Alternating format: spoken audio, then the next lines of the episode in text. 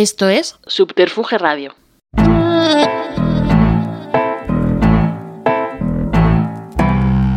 ¿Y por qué no abríais, eh?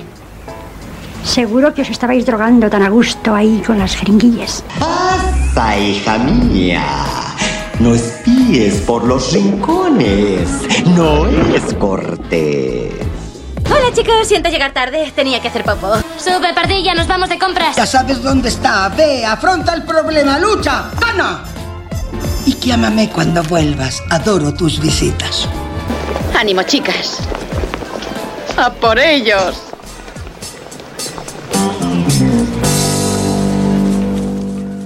¿Qué tal? Muy buenas. Bienvenidos a otro capítulo más de Ni tan malas, aquí en Subterfuge Radio. Y hoy me acompaña, tengo a mi lado a un, no sé si presentarte, bueno, periodista enamorado de la ficción, que es como te presentas en Twitter. Aparte de escritor, ahora Soy, también. soy periodista de cultura, Sí, digamos, sí. vale, sí. bueno, eh, sobrevivo como periodista de cultura. se Superviviente intenta. cultural. bueno, Javier P. P. Martín, bienvenido a Subterfuge. Gracias, gracias por invitarme. ¿Qué tal ese libro de Aquí no hay quien viva? ¿Por qué edición va? Eh, va por la cuarta. Lleva un mes y pico fuera y mía. va por la cuarta. Se está vendiendo muy bien y, eh, y lo mejor de todo es que, es que a la gente le está gustando. Porque rico no me voy a hacer. Nadie se hace rico con un libro a menos que Bueno. seas Stephen King, supongo. Pero Hombre, pero a ver, es otro es otra parte de agradecimiento el hecho de que a la gente le esté a gustando la gente y no le es para menos. mucho. Sí, sí, sí, estoy muy contento. Y también estoy contentísimo de venir a algo y no hablar de Aquí no hay quien viva. Porque Ah, estoy, ah, vale. estoy harto. Eso me pasa a mí si estuviera mucho tiempo preparándome las películas, digo, ¿qué, turra le, o sea, qué tirria le cogería a, no sé, pues a, a The Faculty, a Shakespeare in Love, a todas. Pero bueno, por suerte es como el tiempo necesario para, para adorar la, la película de turno.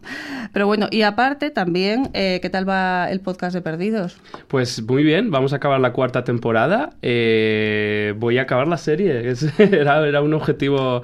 Claro, eh, comentamos dos capítulos en cada capítulo y al principio era como, madre mía, menuda montaña me queda hacia arriba.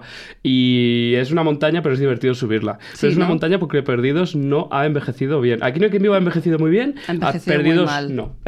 Y como fan de Perdidos, eh, yo que muchas veces no he, no he escuchado todos, pero sí que lo, lo he notado, eh, sí que es verdad que es que ha envejecido muy mal y hay Sí. cosas muy, muy, muy Sí, sí, que ahora mismo no se, no se permitirían. Pero, Pero, no me bueno. refiero solo a cosas de machismo y tal, que bueno, que ok, sino de que es una serie que, que los giros, una vez los has vivido, eh, realmente más lo que hay alrededor no muchas veces no es más que humo, humo negro, precisamente. Efectivamente. Y fíjate que vamos a hablar de una película que también tiene debate alrededor de esto. Mucho, mucho, mucho. Bueno, eh, queda ahí también, te recuerdo que Ricardo Rosado y yo estaremos encantados de ir a Perdidos. Pues, eh, pues, perdidas. pues para la quinta, a la quinta os venís. Bien, bien. A ver cuando un saludo para ti, Ricardo, a ver si nos oyes. A ver Un si- saludito. Si, salu- si sales de, de tu cueva, también de tu escotilla, y, te vas al podcast. Bueno, aquí vamos a hablar de una película que además eh, vamos a empezar a oír no a la protagonista como es habitualmente, sino una frase bastante mm, importante para la trama de esta película. La muerte del pequeño Daniel Nicholson por una enfermedad y otros sucesos me han causado mucho pesar. Pido permiso para atravesar el bosque prohibido y viajar a la ciudad más cercana. Mi intención es reunir nuevas medicinas y regresar. Respecto a aquellos de los que no hablamos, estoy seguro de que me dejarán pasar. Las criaturas perciben la emoción y el temor. Verán que mi intención es pura y que no tengo miedo. Fin. Vale, pues mm, no es la protagonista de la que luego hablaremos. Se trata de Joaquín Phoenix, que es Lucius en esta película, que es El Bosque, estrenada en 2004 de M. Night Shyamalan. También su nombre, siempre me cuesta decirlo, pero bueno, creo que nadie lo dice. Me voy a atrever a decirlo. Manoj Neliyatu. Bueno, M. Night Shyamalan. para para los amigos. A ver, pues ¿de qué va la película? Eh, rápidamente. ¿De qué va la película realmente? ¿De qué va la película realmente? Vamos a decir con lo que nos encontramos. Es una pequeña comunidad rural del siglo XIX, perdida, pues en- encerrada en unos, entre los bosques de, de Pensilvania, eh, donde están atemorizados por unas eh, misteriosas criaturas que habitan pues, en los bosques de su alrededor, pero saben que para estar protegidos eh, deben seguir varias normas. Evitar el color rojo, el cual nunca nunca se nombra el color, el nombre del color, alejarse del bosque y obedecer a la campana de alerta. Y así es como arranca el bosque. Bueno, arranca con una escena de, de un entierro, de un funeral, que, del que luego se puede hablar. A ti, Javi, como fan de Shyamalan que me has dicho que eres antes de, de este programa, ¿qué pensaste cuando viste esta película? Bueno, es que aparte, para mí, eh, para mí El Bosque fue una de las películas que me hicieron convertirme en fan de Shyamalan. Y lo, y lo bonito es que me enfrenté a ella sin ningún tipo de prejuicio, que es una de las cosas que pasa con esta película, que mm, realmente es una película que, que- que llegó con varias capas de, de engaño. Es decir, es una película que se vendió como película de terror, y- creo que no lo es en absoluto. Si, si llaman En el bosque, en, Señales, que era la anterior, sí que era una película de ciencia ficción tal cual. Eh, el, la- el Sexto Sentido es una película de fantasmas como tal. Eh, Pero esta ya directamente era un drama. Era un drama de época eh, que, que llegaba revestido de terror. Y sobre todo, Y eso ver, enfadó muchísimo a la gente. Yo, yo, yo la vi sin prejuicios y por eso no me enfadó. Claro. Y sobre todo también, eh, además me hace gracia porque eres el primero que va a hablar sobre este tema que no se ha hablado, pero es un tratado sobre el amor. Eres el primero que va a hablar eh, sobre este tema. Yo no sé si y no estás es de casualidad que yo traiga una película que es un tratado del amor porque soy un poco, soy un poco, un poco intensa, sí. Ah, vale, vale. Sí, sí, Eso no lo sabía. Soy muy romántico bueno. realmente. Voy de, voy de tal, pero no. Vale, vale. Porque es que eh, sí, la película, que tenía muchas cosas a su favor, además que es la típica película, pues. eh, que gusta mucho a, a la academia, por así decirlo. Además, fotografía, que eso le acompañaba, la fotografía de Roger Deakins. Eh, la banda sonora también, que es una maravilla, de James. Nutter Howard. Qué locura. Que le acompaña todo mucho para ser una película más, por así decirlo, muy convencional y que puede gustar a los que buscaban el género de terror y, no sé, y encontrar eso, eso que esperaban, pero luego, bueno, la crítica también se la fue un poco mixta, la Yo- verdad. Yo, creo que, yo, yo creo que la crítica en ese momento se encontró con, con ese engaño y luego que la película es un engaño en sí mismo también, Claro. porque, porque la película está jugando todo el rato a darte información eh, que te va a hacer eh, equivocarte y yo creo que eso lo- a los críticos nunca les ha gustado. Viéndola otra vez este fin de semana pensaba que esta película hoy en día, bueno, esta película hoy en día no se haría tal que así porque es lentísima, porque es como es, una película que hoy, que, bueno, el propio Shyamalan no la haría ahora mismo porque está en otras muy distintas, y, pero sí que es verdad que creo que eh, tendría muchas más posibilidades de entrar en las ternas de los Oscar, que la, que la crítica la, la elevara porque ahora está, ahora está muy de moda el, el, el- el elevated horror este. Em, pero sí, en aquel momento em, fue, ya te digo, es que si una película llega y te dicen que es una cosa y luego no lo es, y luego mientras la estás viendo no sabes muy bien qué es en ningún momento, Mm. eh, entiendo que mucha gente se enfadará. No creo de todas maneras que sea, a ver, lenta, lenta. A ver, yo mm, no lo digo porque se me haga lenta, creo que es una película que tiene un pero- ritmo muy pausado, o sea, es- eh, para mí pa- parece un poema visual muchas Sí. veces. Eh, de repente, este, uno del- el, clímax de la película, que es cuando ella se enfrenta al monstruo, que no sabemos si de repente hay un monstruo de verdad o no en, en el bosque, eh, cada vez que ella se, se enfrenta al monstruo, de repente hay un corte a un plano general de los árboles moviéndose. Sí. es, es que es, es como, es un poema realmente, no, no tiene, es un ritmo muy extraño, muy extraño. Sí. Y, y desde luego hoy en día un estudio, porque esta película, hay que recordar que las películas de Shyamalan, las primeras, fueron todas de estudios grandes, esta no recuerdo de cuál era, si era... Si era Disney o, o- Sí, creo que aún era Disney. Eh, Disney. ¿Tú te crees que esta película... Disney te va a hacer esta película ahora? Te la haría Claro. por Fox a lo mejor y la llevaría a Disney Plus directamente, pero vaya, en aquel momento... Pues bueno, quizá, quizá. De todas maneras, a, diferencia de otras, creo que no ha envejecido tan mal, ¿eh? Esta no, película. no, Siendo para manten- mí... Ya digo. Así en la línea, eso, de lo que les gusta a la academia, lo que sí que es también, bueno, es, habla del amor, habla también, a ver, es un tratado sobre cómo utilizar el miedo también ante las masas. Y en un momento en el que Estados Unidos lo estaba haciendo. Porque Sí. hay que recordar que... ¿De qué año has dicho que era? 2000 2004. 2004. Tres años después del 11S. Estados Unidos estaba eh, a full en su propaganda contra el terrorismo. eh, pues esto que... mm, ahora está pasando un poco con uf, no, no me voy a meter en cosas de Israel, Gaza, etcétera, pero sí, Sí. que es verdad que eh, Estados Unidos en aquel momento estaba con una propaganda de estos son los malos y hay que, hay que atacar a los malos como tal y luego se ha demostrado que había ciertas Mm. segundas intenciones, pues la película va de eso realmente, va de un grupo de gente, el- un gobierno, es una dictadura, es literalmente una dictadura, lo que pasa es que eh, lo revisten de estamos aquí, estamos cuidándoos y queremos lo mejor para vosotros, pero es, una dictadura que les permite hacer ciertas cosas y otras cosas no. Ujú. y, y- y- y se basa en todo a, es que hay un enemigo que si hacemos esto nos va a atacar. Entonces, eh, vamos, es- es- es, eh, no es casualidad. Y sobre todo, a ver, bueno, los, los que son en este caso la, la dictadura, que son como los padres, los eh, fundadores, por así decirlo, de la sociedad, eh, no dejan de ser padres de esa primera generación y es en las anteriores películas de Shyamalan, que también tiene mucha figura la maternidad o la paternidad, como que luego se redime o como que se, al final se les perdona esa figura. Y aquí, eh, en cambio, bueno, muestra la fe de esos padres con sus buenas intenciones o malas intenciones, luego se puede hablar de ello, pero dejan, no siguen siendo imperfectos al final de la película.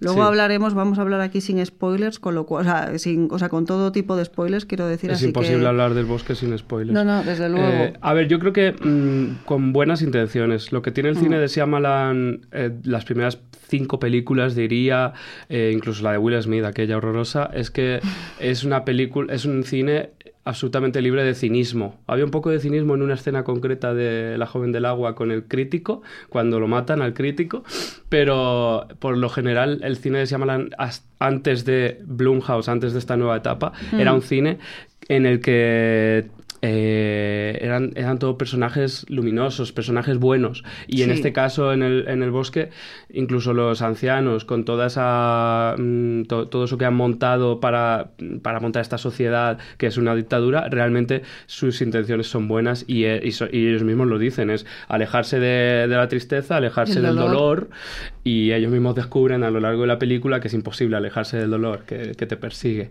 Efectivamente, porque al fin y al cabo es que es eso, son, son egoístas y entonces los problemas viene, claro, ese dolor, que además es otro de los temas, el dolor innato, que no se puede huir de él, por mucho que se quiera, es... La vida eh, es dolor. la- efectivamente, y cuando se descubre justo cuando, mm, bueno, de vez en cuando lo recuerdan, porque muchas veces eh, está presente también que se la ve a Sigourney Weaver, eh, de vez en cuando abren esas famosas cajas Sí. negras, que de vez en cuando, no sé si es como para intentar de vez en cuando eso, como recordar por qué están allí, al menos al fin y al cabo, y, y evitar de nuevo ese sufrimiento.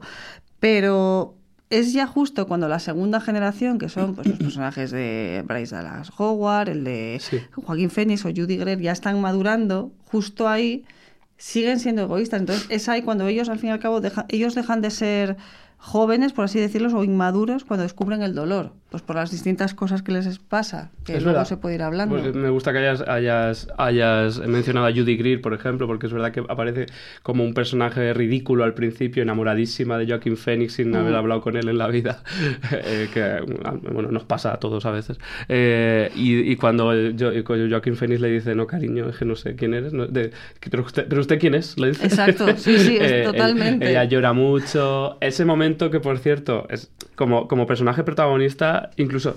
Esta película te miente incluso en quién es el personaje, personaje protagonista, porque hasta el minuto 14 no aparece, me lo apunté en este, en este visionado, no aparece Bryce Dallas Howard, que aparece callada, bueno, eh, Cantando una nana. y cuidando a su hermana. Y no habla hasta el minuto 18. No la conocemos realmente hasta el minuto 18.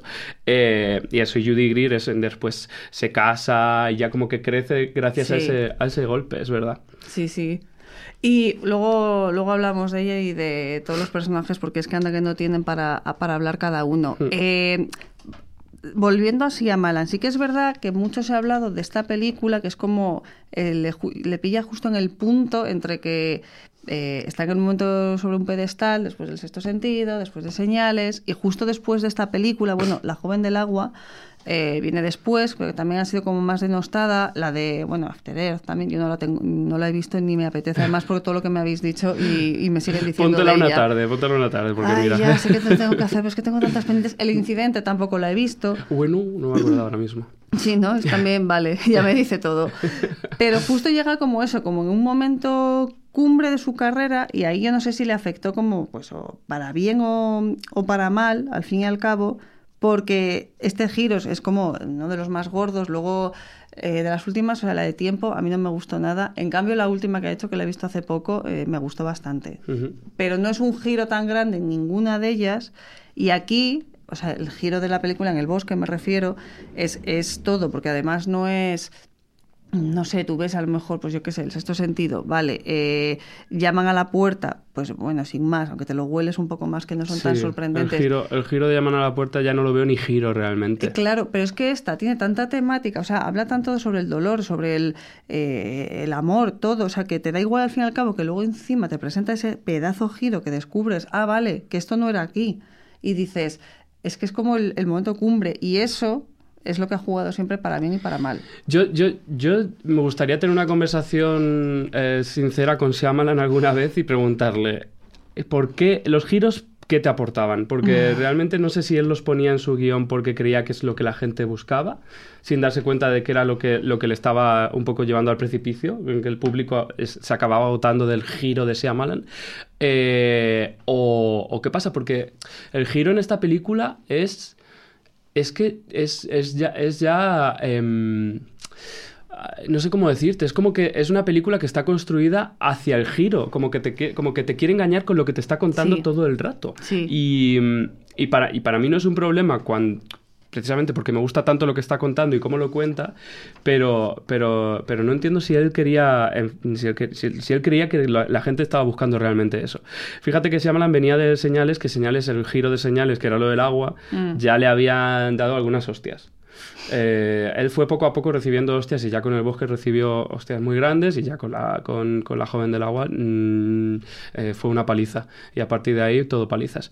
Pero, pero, pero sí, en, en señales ya había enfadado a la gente con, con, esto, con esta tontería en realidad, con esta tontería de que un- unos, unos extraterrestres, no- ya voy a hacer off topic, pero unos extraterrestres no vendrían a la Tierra si son, si son vulnerables al agua porque la Tierra está llena de agua. Pues hijo, a lo mejor se quedaron sin gasolina en, Claro. su, en su viaje. Yo Sí. qué sé. Es que se pueden buscar mil excusas. Sí, a ver, es que siempre se le, se le peca de, o sea, se le critica de que es muy tramposo y a veces canta mucho eh, en tiempo. Lo es, eh, a mí me pone de los nervios en esa película porque es la que menos me ha gustado dentro de- del- del giro.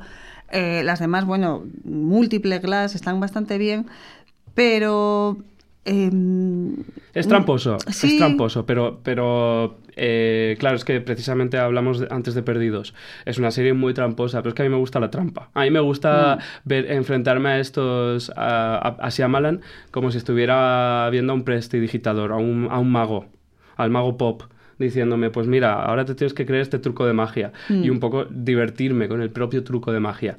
Eh, en ese sentido, a mí me gusta el bosque, me gusta verla y reverla y reverla, no solo porque me encanta cómo está hecha, sino porque me hace mucha gracia ver cuándo nos quiere engañar. Cuando, nos cuando ya sabes el giro, Claro. cada vez que te está dando información mm, que no es falsa, sino que es información que te lleva a, a engaño, eh, me, me hace gracia, me divierte. Entonces, yo supongo que eso es, es un, es, un, es, un, pu- un punto de vista que no todo espectador va a tener. A los espectadores no les, gusta, no les gusta que les engañen. A mí sí. Sí, bueno, también, aparte tú que, que conoces su cine y a la persona en sí, ¿él es creyente? Porque no sé si han dicho en entrevistas que es ateo, porque alguien me ha comentado que es a lo mejor por sus propias creencias, porque como está tanto de la fe en su cine, Él, el, eh, Shyamalan es la típica persona que te dice, yo es que soy muy brujita. Él Vale. cree en las energías, él cree en- Vale. en, el, en el karma, ten- tiene toda esta cultura hindú que por ahí y tal, pero tampoco es especialmente, o nunca habla en público, porque esto también puede ser que luego en su casa él tenga un altar a un dios concreto, ¿sabes? Que, eh, pero en público no habla nunca de una creencia, él desde luego no es cristiano. Em, sin embargo, se ha criado también en el cristianismo, porque se crió en Estados Unidos. Eh, entonces, lo que yo creo que está, eh, está absolutamente obsesionado con la fe, o lo ha Sí. estado durante mucho tiempo. Eh, con la fe, como. Y de, de hecho, mm, Señales es una película sobre la fe. Si, si, Bueno. si El Bosque es una película sobre el amor, Señales es una película sobre la fe. Y, y- y es, es un, digamos, una forma de ver el mundo, igual que de, de Leftovers, la serie. es una serie también que va mucho sobre, sobre la fe. Eh, pero no es una serie que te hable de. que te quiera hacer creer en algo, sino que eh, es una disertación sobre la fe. Pues Shyamalan, Shyamalan yo creo que es un, po- un poco por ahí. sí. Vale, vale. Es que mm, piensas eso y dices, a lo mejor es como, a lo mejor yo que sé, como Aronofsky, que también está obsesionado con la religión, también Mm. en su cine, y es como, eh, tiene también como su cierta, eso, su, hay su, su neura en su cine.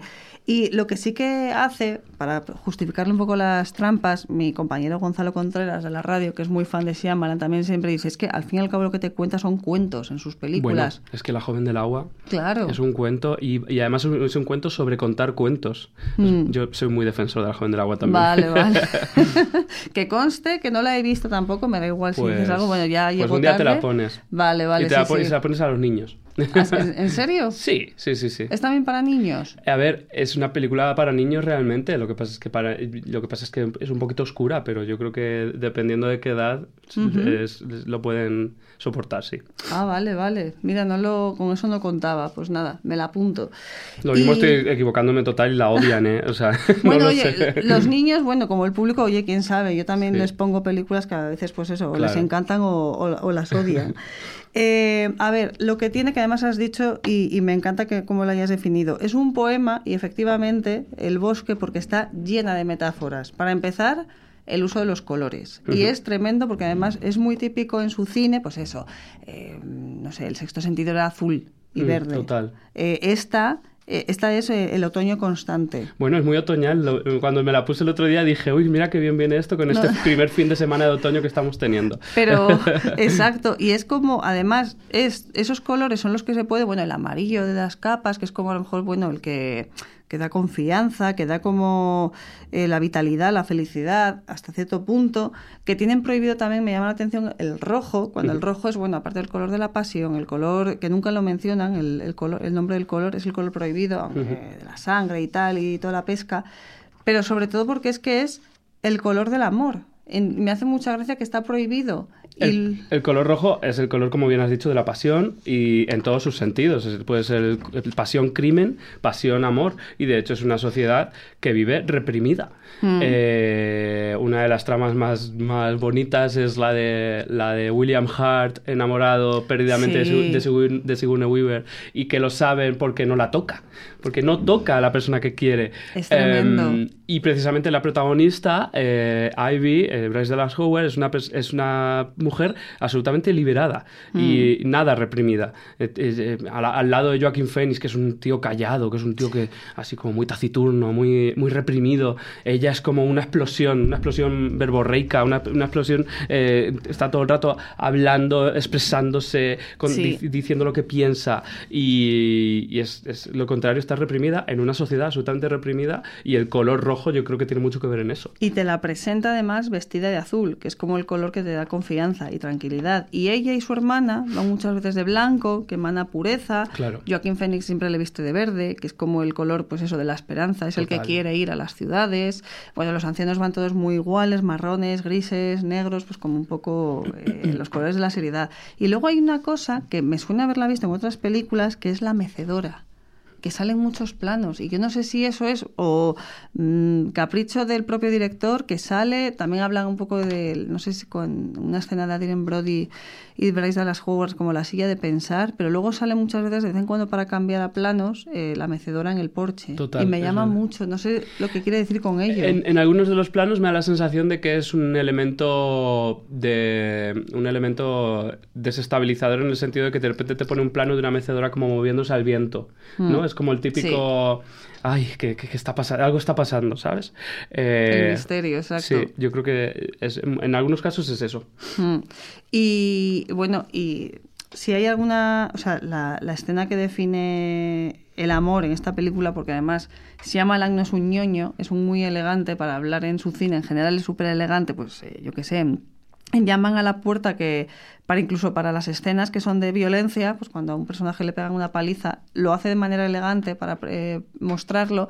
Aquí, la escena de la mano, que no puede tener más eh, poética cuando se acerca el monstruo y el otro va a por ella. Y esa a- música, Dios mío. no podemos ponerla aquí por temas de, de- de derechos y es una pena, pero es que es todo como poesía pura. Dices, pero por favor, qué bonito. Eh, Yo, al, al principio de la película, el- y yo creo que es cuando me enamoré de la película, la primera vez que la estaba viendo, dije, ¿qué es esto? Porque claro, yo me esperaba una película así como de repente un- una cosa así como... Sí, he dicho que iba sin prejuicios, yo sí me esperaba una película como de terror, me imagino, Eh, pero no, no sabía mucho más. Pero de repente empieza la película y te está como mostrando esta sociedad, así de una forma como muy...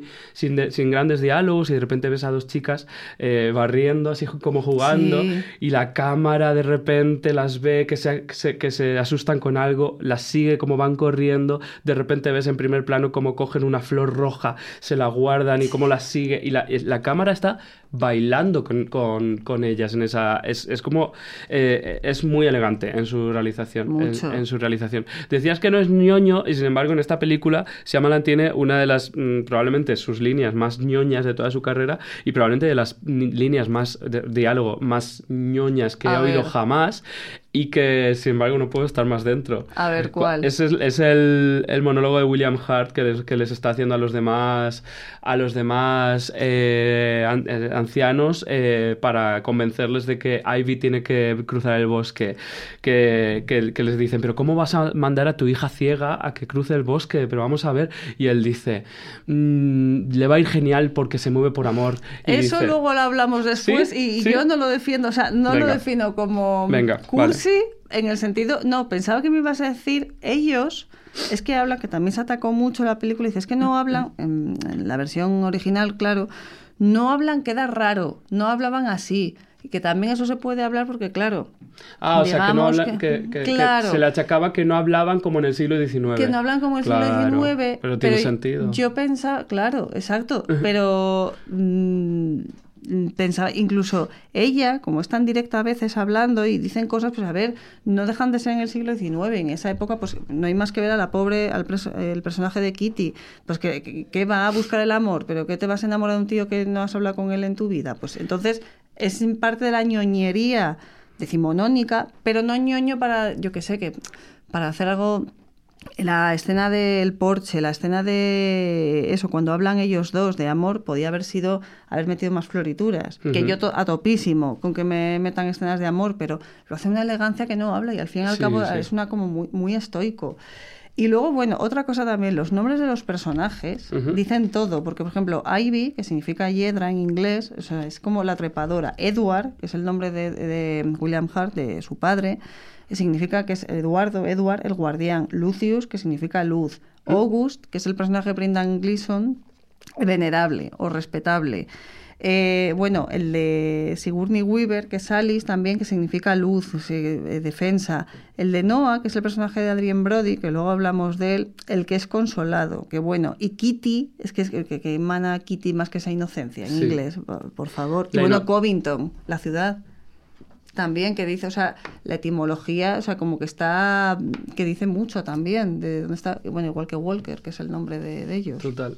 La inocencia, la inocencia de Kitty y la inocencia también de, de, de- Ivy y la de Noah también nos da para mucho para mucha disertación ahí porque mm, eh, claro el objetivo de esto de esta, esta gente cuando creaba esta sociedad era preservar la inocencia Claro. y, y- y defenderles eh, protegerles del dolor Eh, y, y hay inocencia en Ivy pero hay inocencia también en Noah y mira cómo sale la inocencia de Noah como, Mm. o sea, quiero decir que es una, es una película como que, que te muestra realmente o que habla de cómo eh, mm, la inocencia por sí misma no, no, no significa nada. La inocencia por sí misma significa pues que no te has bañado de, de todo lo que te tienes que bañar en este mundo. Exacto. Pero eh, no es buena per se. No, no, desde luego. Eso es la cosa. luego. O, o lo, lo vemos en- a día, día a día en los niños, realmente. O sea, los niños son- inocentes, pero los niños pueden ser unos grandes hijos de puta. Que es lo que pasa con Noah en, este, en, este, en, en esta película. Claro, y por eso también se le criticó, que yo no entiendo también, porque claro, a ver, es un chico discapacitado. Y ya, bueno, podemos empezar a, a hablar de de los personajes, pues con, con el personaje, que fue muy criticado Adrien Brody, porque no... eh, mm, su actuación es un poco a veces demasiado exagerada. Ya. Es la antítesis a Joaquín Phoenix, que es lo que se necesita, que sea extrovertido el personaje y así. Yo Pero ahí hubo como su Yo creo que sí. Bueno, Shyamalan luego ha tenido problemas con Múltiple, por ejemplo, por cómo quiero decir que... Pero en este caso también la protagonista es una, es una mujer ciega que no por ello puede ser mm, mm, menos, eh, digamos, vulnerable, menos inválida, ¿sabes? Es- Mm. Pero en cuanto a la actuación de Adrien, de Adrien Brody, em, yo creo que Shyamalan es un director de actores muy exagerado en general. O Sí. sea, incluso, incluso cuando son estoicos, como por ejemplo lo es Jo- Joaquin Phoenix, de repente tiene una, tiene una salida cuando, cuando cua- en, el- en la escena mítica en el porche, cuando le Mm. dice eh, te hablaré cuando quiera hablar. Ahí, ahí como que se... Yo creo que se- puedo ver a Shyamalan diciéndole a Joaquin Phoenix, y por favor, ponte- da- eh, que- eh, eh, mueve mucho la, la cabeza, muévete", y, y lo hace, ¿sabes? Sí, él pensó mucho en el, para Lucius. O sea, lo diseñó, estaba pensando en, en Joaquín Phoenix cuando creó este personaje. Y, Después del bosque, claro. Y, eh, sí, después de señales. Eso, perdón, Eso. de señales. Y, y, a ver, le pega totalmente porque también se nota cuando, cuando está tan, tan dentro de él y además a ver que es un, es un actor también que en muchos papeles hace casi siempre sus mismos las mismas cosas, salvo otras yo que sé, otra cosa es Joker y otros personajes un poco más histriónicos, pero y un poco más eh, difíciles de con muchas más cosas, pero al fin y al cabo es siempre muy escueto. Había otra película Tiene, también tiene cierta cosa de, de niño niño autista, ¿no? Un niño Sí, autista. O sí. sea, acuérdate de Her, ¿no? De, y de una eh, película que cuando hizo Lovers, joven, creo que era Lovers. Y ¿eh? El secreto de los Abbott, que es una película la he de, de finales de los 90, pues que de las primeras que hizo antes de, de Gladiator. Y es eso, como muy, como muy un, un pa' dentro, en general. Y en Señales y en El Bosque lo, lo es la, también la- los dos. Es un niño Sí, grande, sí, y que muy, pues eso, que va muy... mm, la inocencia que hablábamos, además. Sí, pero que luego es valiente, así, pero que no le gusta claro. que, que le toquen las narices. Además, hay un momento en la película que le habla a Ivy y además le, le define muy bien su relación. ¿Quieres saber por qué te he reconocido? Ah, Algunas personas, solo unas pocas, despiden un ligerísimo color. Es tenue, una neblina. Es lo único que veo en la oscuridad. A mi padre le ocurre. ¿Quieres saber cuál es tu color? Pues no pienso decírtelo, no es propio de una dama decir esas cosas, no has debido preguntarlo. Bueno, luego hablamos de Ivy, de todo lo que le dice en general, que como es la habladora, como bien has dicho.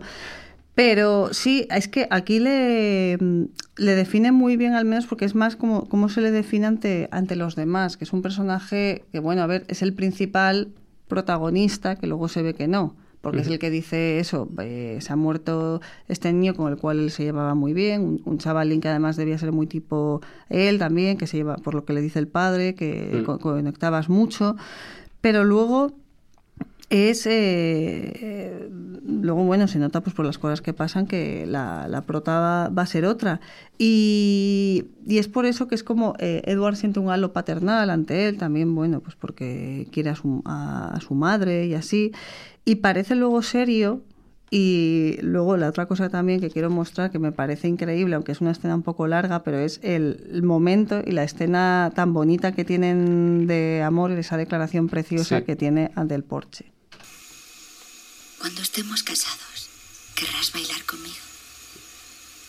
Bailar me resulta muy agradable.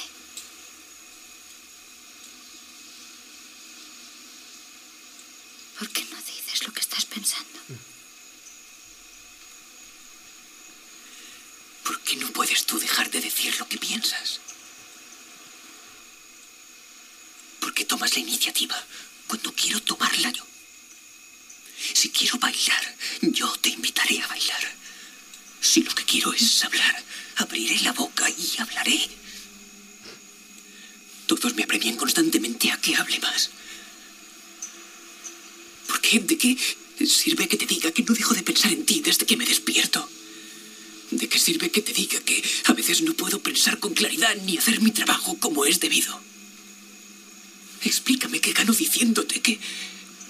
Únicamente siento miedo como los demás. Cuando pienso que pueden hacerte daño. Esa es la razón por la que estoy en este porche, Ivy Walker. Temo por tu seguridad por encima de todo.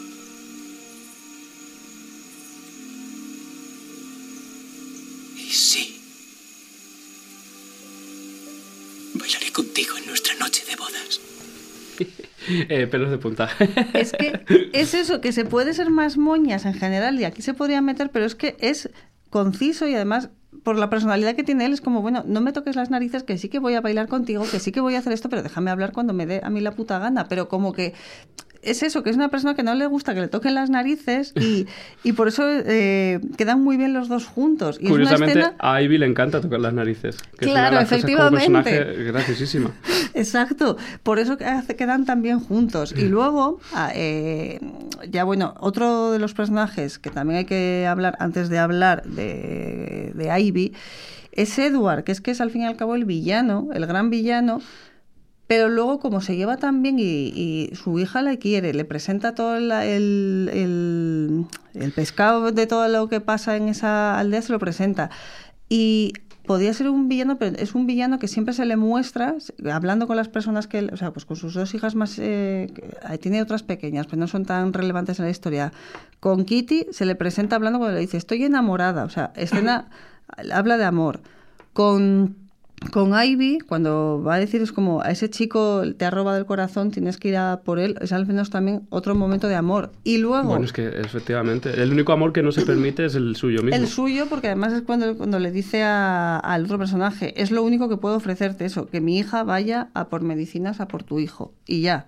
Es lo único que, que le dice. Entonces es como, todo tiene amor, al fin y al cabo, que luego eso, el- lo que decíamos antes, el villano semibueno, que tiene que al fin y al cabo lo ha hecho con buena intención, todo el tinglao que ha hecho. Es que soy incapaz de verlo como un villano. Y quizás es una película sin villanos. Es que Sí. es pues es una película tan rara porque antagonista podría ser, tampoco porque es el primero que, que no solo permite, sino que, que promueve el viaje de Ivy. Hmm. O sea, es que- claro, o sea, todo está to- todo empieza por esa idea que tiene él de, de montar esa sociedad y esta, y todo lo que todo el conflicto de la película es una consecuencia de ello, pero a la vez él mismo incluso se plantea la posibilidad de que, de que eso se, de que se acabe es- esa sociedad, esa dictadura, que luego hablamos de eso si quieres, Mm. del, del final, pero, pero se me hace, se, se me hace imposible verlo como villano y se me hace imposible encontrar un villano o un antagonista en esta película. No, no hay, a ver, no hay, pero siempre, claro, como el lado, vamos a decir eso, el lado oscuro o lo que le pasa, eh, eso, pues el del final, al fin y al cabo, tampoco es que tenga que haber un villano, pero al fin y al cabo es eso, como mm, los chicos eh, han crecido, a lo mejor tienen ganas de ir. Él está hablando siempre el eh, Lucius con el, el personaje de Michael Pitt le dice no quieres ir a las ciudades ya como que siente su- su- eh, curiosidad y el otro dice "Eh, no no ahí no hay nada que esperar tal.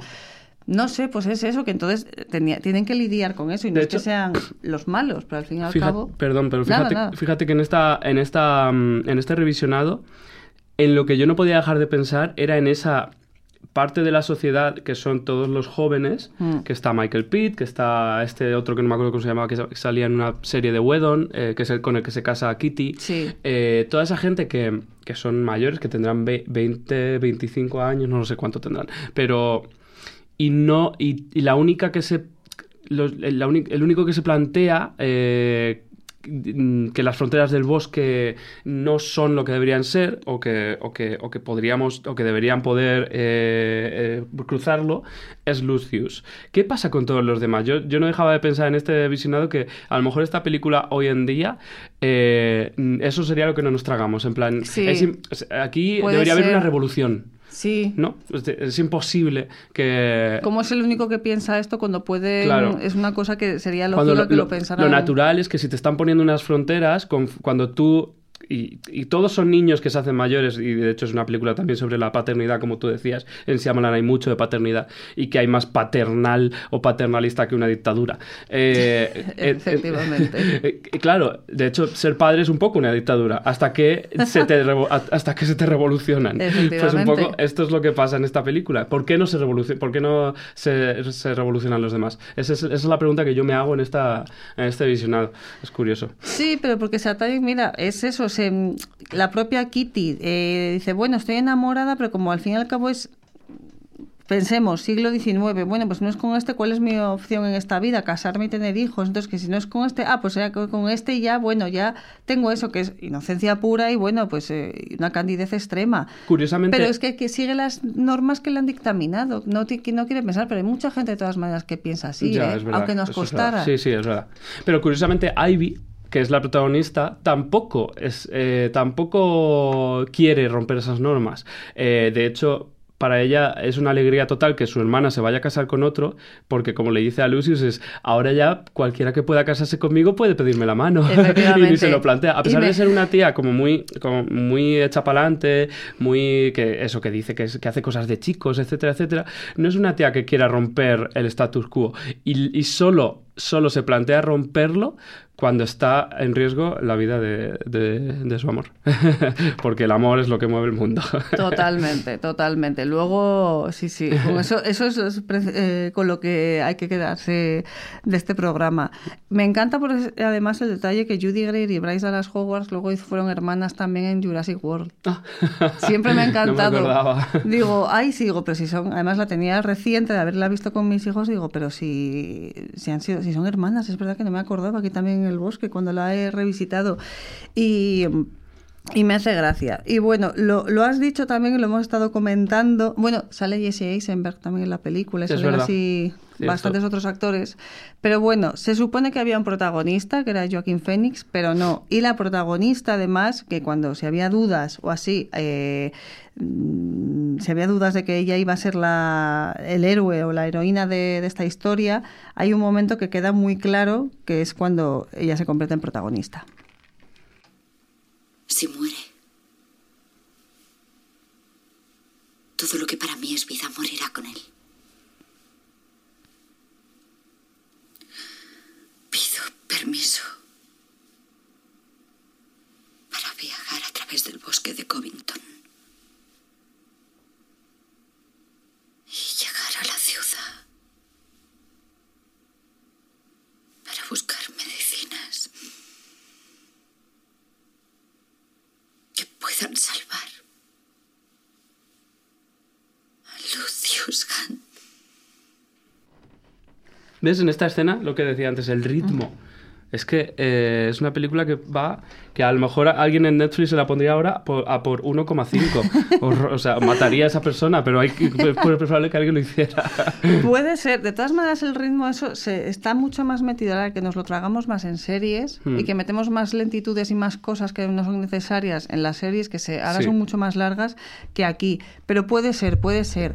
De todas maneras, eh, ahora preparándome el programa, que he visto pues críticas y videocríticas que hacían de esta película, decían, bueno, sí, porque el personaje de Bryce Dallas Luego te- tendrá cierta importancia. ¿Qué cierta importancia? Que es la protagonista. ¿Ves? Es que no la entienden. Es Tendrá que es cierta eso. importancia. Digo, pero si es que no os habéis dado cuenta, o sea, es ella, o sea, pues lo, lo que has dicho también, pues eso, sobre todo, es más lista y más directa que todos. Pues lo que dice, que ahora ya soy libre para que el- mi interés venga a hablar conmigo.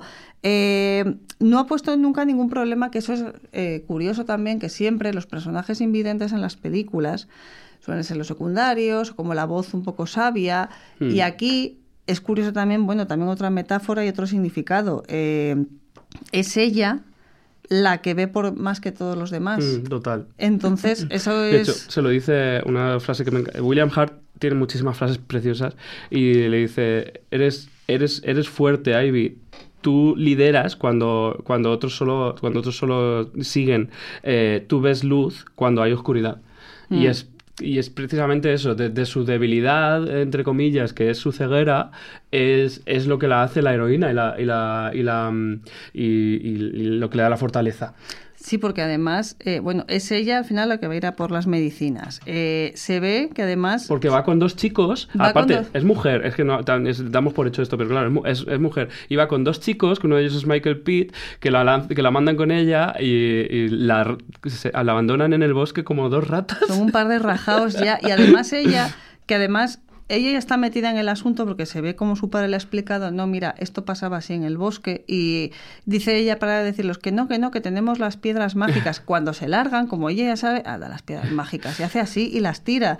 Que es curioso. Y además... O sea, es claramente, además, no puede ser más lógico, el viaje típico que siempre están como los 12 paseos del héroe, no son los 12, que siempre hay como tres o cuatro fijos, ella los hace todos.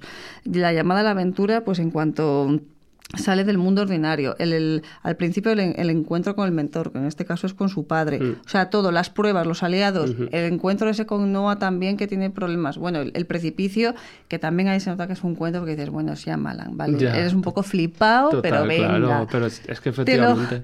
te lo voy a perdonar. Y...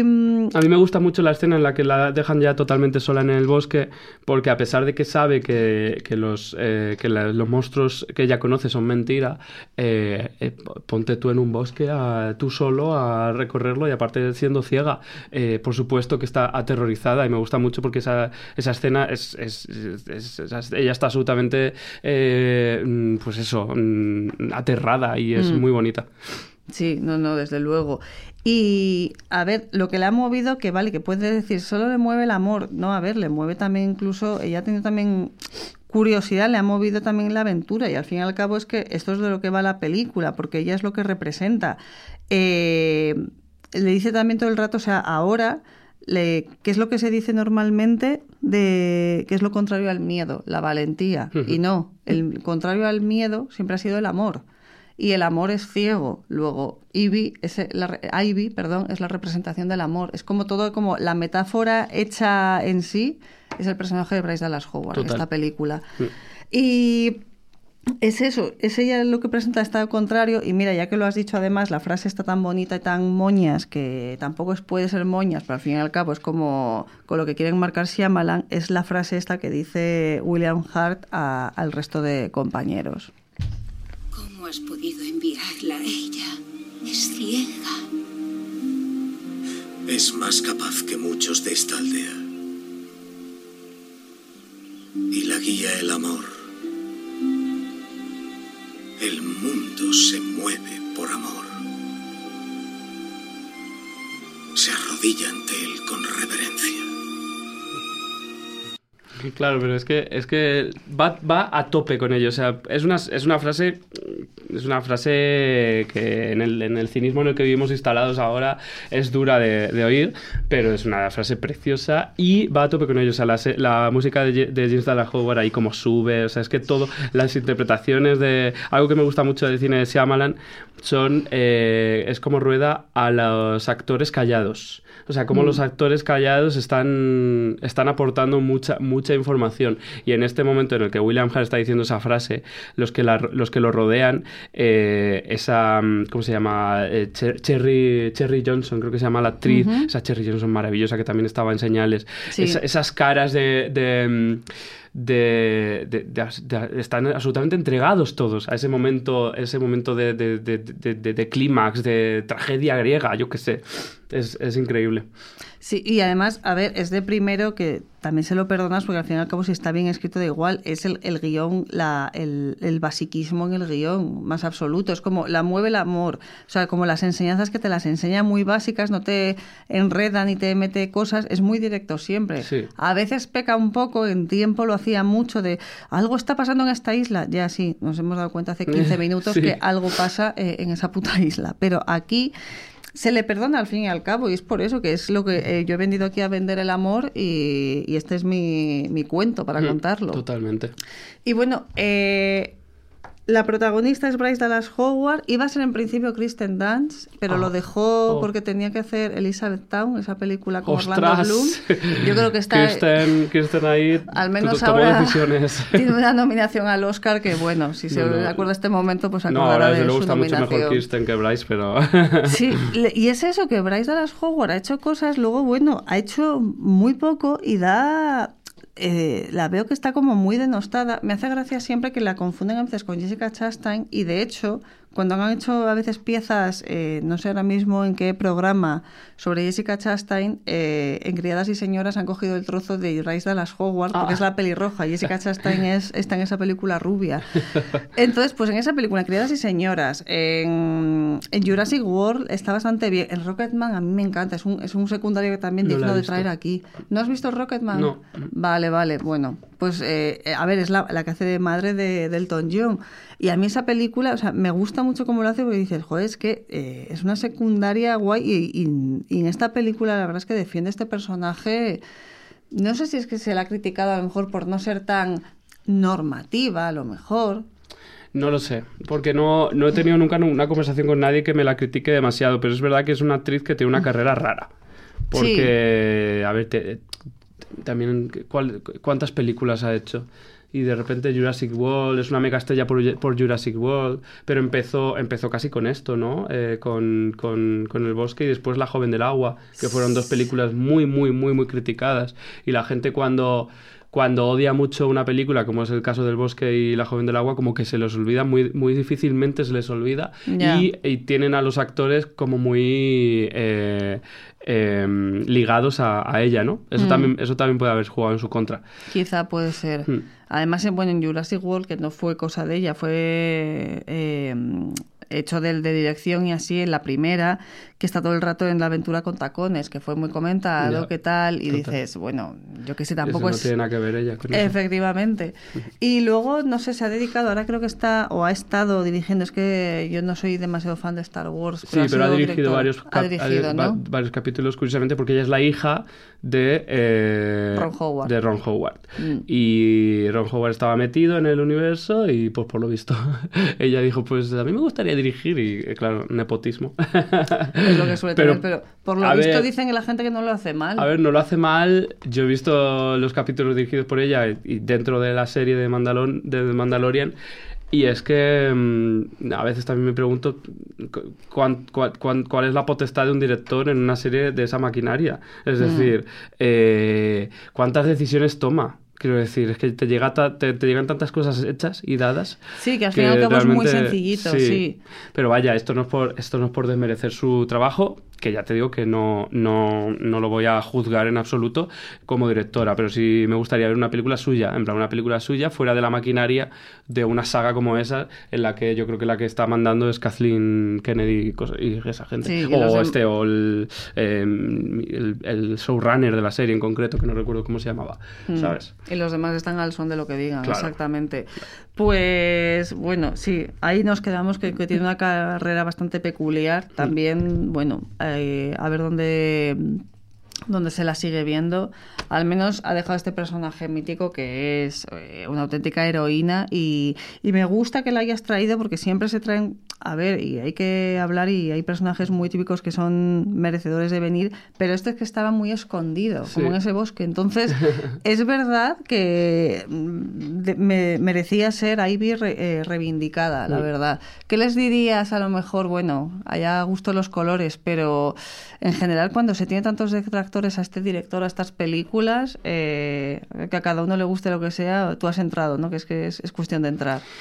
Es cuestión de entrar y yo creo que es cuestión de, de eso, de que es que claro, me dices esta gente que, que de repente hace una crítica y dice esta, este personaje va a tener algo de importancia, me da la sensación de que no están enterándose de qué película están viendo. Yo creo que con Shyamalan especialmente, pero en general con todo el cine, eh, pero con Shyamalan especialmente tienes que desprenderte de todo y enfrentarte a una película es que ahora estamos tan, tan, tan ceñidos a, a, a saber qué va a pasar, a todo lo que nos cuestan los trailers, a saber en qué historia está basada para saber qué esperar de ello. Y estamos gente- obsesionados con saber qué esperar de lo que vamos a ver. Sí, y a la gente no le gusta, lo lo he comprobado en el último San Sebastián, a la gente no le gusta que se le quiera hacer trampa. O que Ya, quieras- eso desde luego. O trampas emocionalmente también. Sí, yo, yo eso, eso lo entiendo y entiendo que yo soy un tipo de espectador que soy, soy, o sea, que a mí no me importa tanto que se me engañe.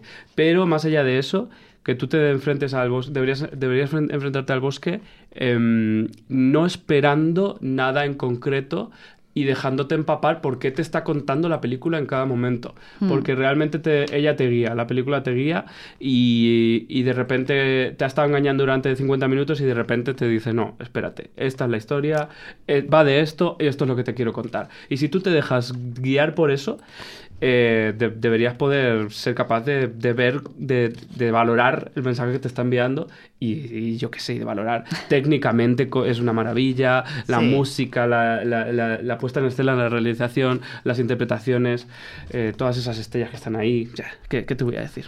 Yo, sí quería, yo sí quería debatir contigo por, Dime, para terminar el final, la última escena. Que para mí es una de las claves de la película y nunca sé muy bien qué, qué pensar de ella. Cuando ella tiene las. Cuando vuelve con las Sí, medicinas. Ella vuelve con las medicinas y de repente tiene una conversación los ancianos y dicen, eh, eh, gracias a que Noah mm, ha hecho como si fuera Sí. un monstruo, eh, tenemos como todos los ingredientes para que esta sociedad continúe. Y dice, creo que William Hart dice, si queremos que continúe. Y de repente todos empiezan a levantarse con esa música de James Newton Howard increíble. Yo creo que lo ahí demasiado abierto porque al fin y al cabo, sí, porque piensas como, además lo dice antes el personaje de Brendan Gleeson, ese reencuentro es como, si dure, que dure, si acaba, que se acabe, dice, si exacto. acaba, que se acabe, dice. Exacto.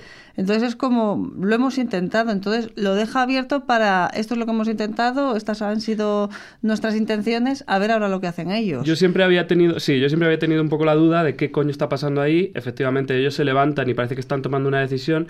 Yo creo que después de este visionado último que he hecho, em, la respuesta está en, en Ivy. Si ella es la que tiene que, de- que- que continuar esa sociedad, Hmm. em, ella ha tenido este viaje y ya ha llegado a, a- a la ciudad y de repente ha conocido a uno y le dice, hay bondad en tu voz. Y eso no me lo Sí. esperaba.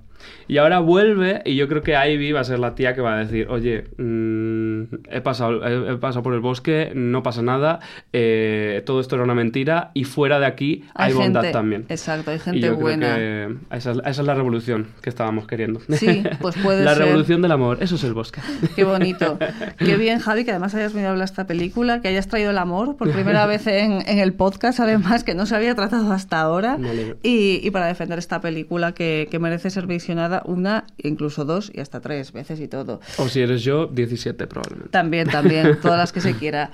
Pues oye, un placer haberte tenido aquí ante los micros de Subterfuge. Gracias. Encantado de haber venido. Pues eh, este ha sido el siguiente programa de Ni tan malas, así que os esperamos en el siguiente. Muchas gracias. Esto es Subterfuge Radio.